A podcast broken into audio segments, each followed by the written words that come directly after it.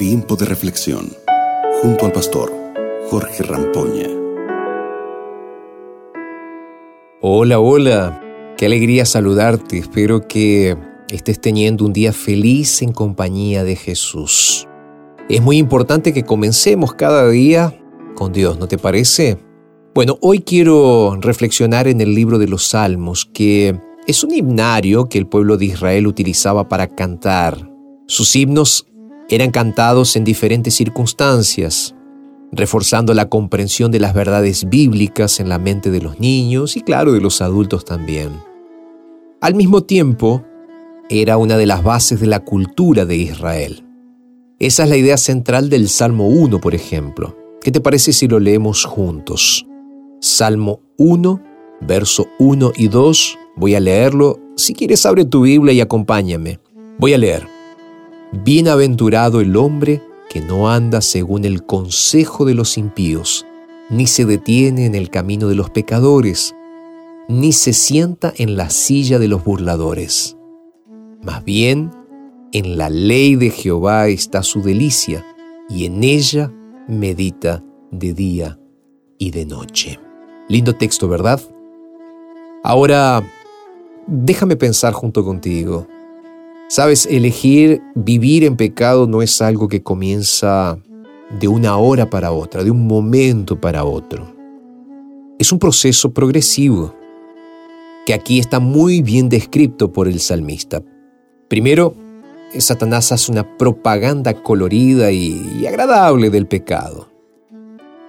Llega con palabras dulces o gente bonita, propuestas, sonidos e imágenes atractivas en los medios y hoy podríamos decir también en las redes sociales. De esta manera, al exponerte a todo esto, llega un momento en el cual decides experimentar si es bueno o no lo que se te está proponiendo. Sin darte cuenta, estás cada vez más envuelto en el mal.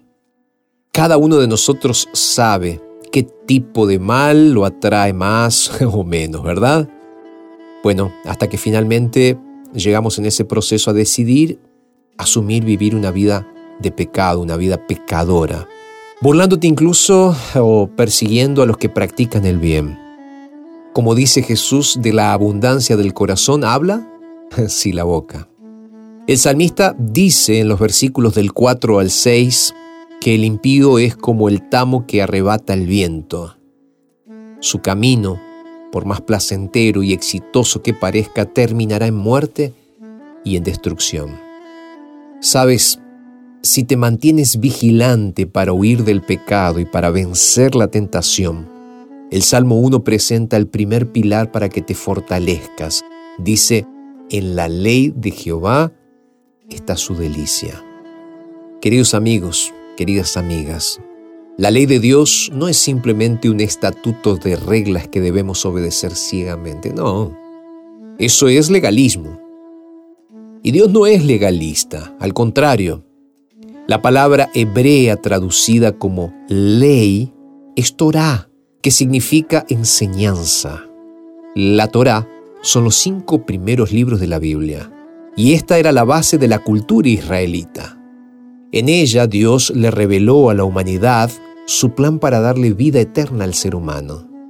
Cuando Satanás llevó a la humanidad a ser esclava del pecado, en la Torah Dios reveló su plan de salvación. Dios también enseñó lo que la humanidad debería hacer para tener vida y libertad en este mundo. La esencia de la Torá o de la ley de Dios es obedecer a Dios y confiar en Él en todos nuestros caminos. Digo más, es amar a Dios más que cualquier cosa en este mundo. Es amar a Dios de todo corazón y al mismo tiempo que ese amor transborde hacia otros, es amar al prójimo como a nosotros mismos. Es algo extraño para este mundo, claro, lo sé. De hecho, cuando Israel seguía la Torá, el resultado era bendición, seguridad y prosperidad delante de las naciones de la tierra. Es por eso que los pueblos de alrededor venían para ver a ese Dios. Venían para ver que el Dios de Israel era poderoso y bondadoso Dios que bendecía, Es por eso que el salmista dice que el hombre que siente placer en cumplir la ley de Dios medita en ella de día y de noche y por eso es bienaventurado, feliz. ¿Sabes lo que significa ser bienaventurado? Significa ser completo, feliz.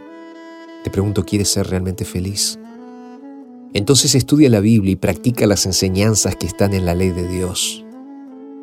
En todo lo que hagas, confía en Dios y ámalo de todo corazón. Haz a otros el bien, así como Dios lo hizo contigo, y así serás como un árbol plantado junto a corrientes de agua que da fruto a su tiempo y su hoja nunca cae. Esta es una promesa. ¿Confías? Amén. ¿Sí? Acepta esto en tu vida y Dios te bendecirá grandemente. Vamos a orar. Padre, muchas gracias por este momento que nos regalaste en tu gran amor para reflexionar en tu palabra. Gracias también por recordarnos quién eres para nosotros y qué debemos hacer en nuestras vidas. Señor, nos entregamos a ti y lo hacemos en el nombre de Jesús. Amén, Señor, amén. Gracias por estar junto con nosotros. Fue una alegría poder pensar junto contigo en este día. Te mando un abrazo grande, que Dios te bendiga y nos reencontramos mañana aquí en nuestro tiempo de reflexión. Acabas de escuchar Tiempo de Reflexión con el pastor Jorge Rampoña.